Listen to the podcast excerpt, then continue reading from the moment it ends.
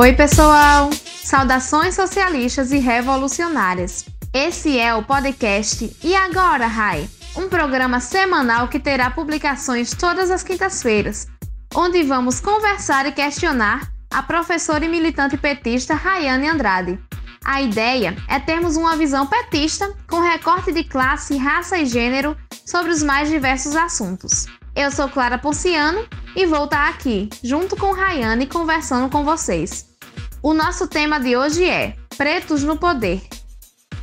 Rai, pesquisas apontam que aquele 1% mais rico já concentra tudo que os 99% produzem, e notícias recentes da Forbes apontam que nesse camarote VIP dos bilionários existem 16 pessoas negras. Daí, a dúvida que eu tenho é: a presença dessas pessoas no topo da sociedade deve ser comemorada?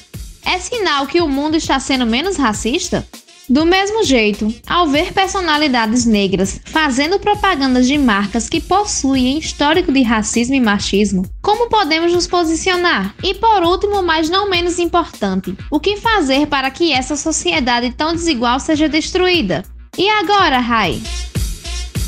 E agora, Clarinha? O que fazer? Bom, para começo de conversa, é preciso destacar que o capitalismo, juntinho do racismo e do patriarcado, são como as trigêmeas do desenho, sabe? Só andam juntas. E que esse sistema de opressão e exploração está na origem de todos os nossos problemas. O que temos que nos perguntar primeiro é: que tipo de sociedade permite que menos de duas mil pessoas controlem a riqueza produzida por bilhões de seres humanos mundo afora? Essa estrutura perversa tem que nos fazer criticar profundamente a pirâmide que se forma. Você tem um topo bem miudinho e uma base gigantesca e esmagada. E o tijolo da construção dessa pirâmide tem como forno o racismo e o patriarcado. Esses dois sistemas de opressão fazem uma conta básica, transformam as diferenças em desigualdades, subtraindo a humanidade dessa conta. Categorias como branco, negro, indígena não existiam elas foram fabricadas para organizar essa engrenagem da opressão.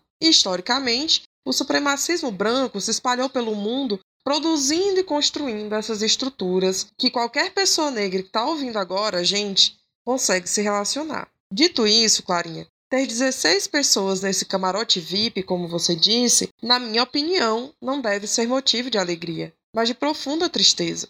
De um lado, essa imagem de bilionário que, convenhamos, não são as pessoas que chegam lá por fruto do seu trabalho, mas por acúmulo brutal de capital, ajudam a vender uma tal de síndrome da lua de cristal. Mas como você é mais jovem que eu, e eu sou uma pessoa cringe, talvez você não se lembre o que isso significa.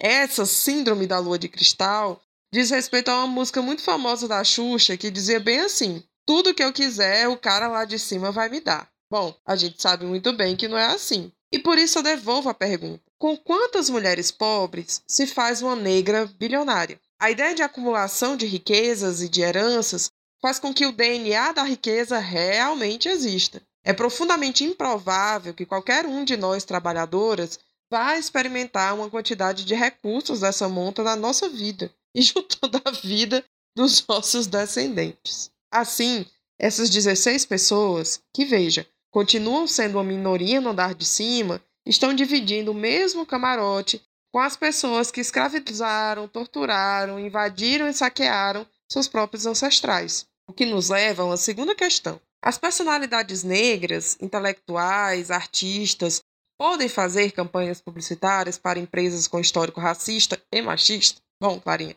eu sou uma feminista negra socialista e toda a minha análise parte disso. Diferente do que o racismo, o patriarcado e o capitalismo nos ensinam, as pessoas negras não são todas iguais. Somos diversos e temos interesses e compreensões ideológicas plurais. Tá tudo bem. Por isso, as pessoas negras podem sim ser de direita, conservadoras, liberais e auxiliar, inclusive, na própria manutenção do racismo. Isso colocado, existem leituras feministas negras que acham ok fazer campanhas para a Ivy Park, a marca da Beyoncé, que foi acusada um tempo atrás de contratar mão de obra análoga à escravidão para produzir suas peças. A mesma coisa para as empresas de aplicativo, por exemplo, que são o retrato fiel da precarização da classe trabalhadora do século XXI. A minha opinião é crítica a esse movimento. Ao agregarem suas imagens a essas marcas, tais personalidades não contribuem para pensarmos por que a própria ideia de marca de luxo existe, por exemplo. Imagina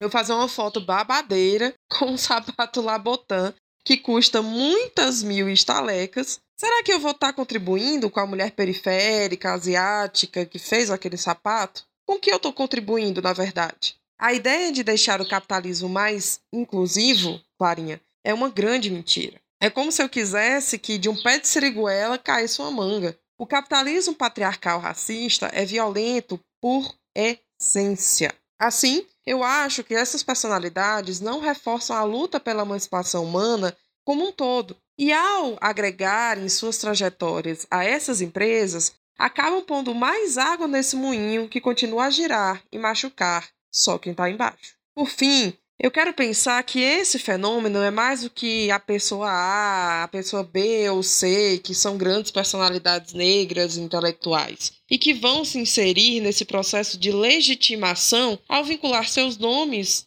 a esse sistema tão perverso. A mesma coisa se aplica às personalidades brancas, asiáticas, indígenas. Imagina uma blogueira branca fazendo propaganda para as Casas Bahia sobre o Dia das Mulheres depois do escândalo dos abusos que o dono da empresa fazia e que chegou à tona. Essas contradições fazem parte do próprio modo de produção que a gente se insere. Eu me sinto bem, obviamente, ao ver mulheres negras na TV com seus cabelos cacheados. Mas é importante notar que essa representação mercadológica não é responsável pela nossa libertação. Continuaremos a ser a base da pirâmide. São as mulheres negras, como eu, as mais empobrecidas e afetadas por essas estruturas, e não tem como desconsiderar isso, entende? Então, tá permitido amar a Rihanna, como eu amo, mas sem perder de vista que, por incrível que seja a marca de maquiagem dela, produzir produtos para a nossa pele, a ampla maioria dos nossos irmãos e irmãs não vai ter acesso a esse produto, pois o capitalismo transforma tudo que é vivo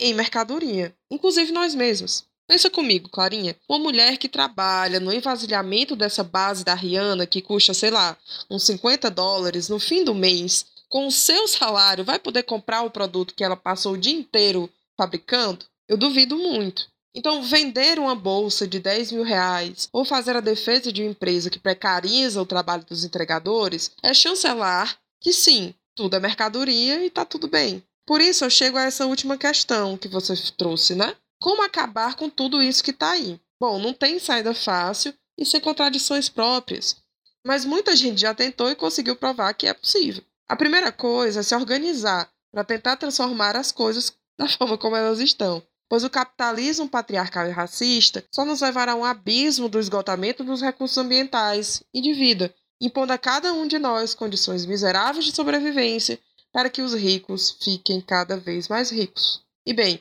o futuro ou é socialista ou não será futuro. É preciso dedicar os nossos melhores esforços para fazer palavras cringe, como utopia, revolução, se tornarem palavras trend, da moda, que invadam os TikToks e conversas da vida. Então é isso, Clarinha. É preciso que a gente se organize para lutar por um futuro socialista. Até a próxima, e é isso por agora.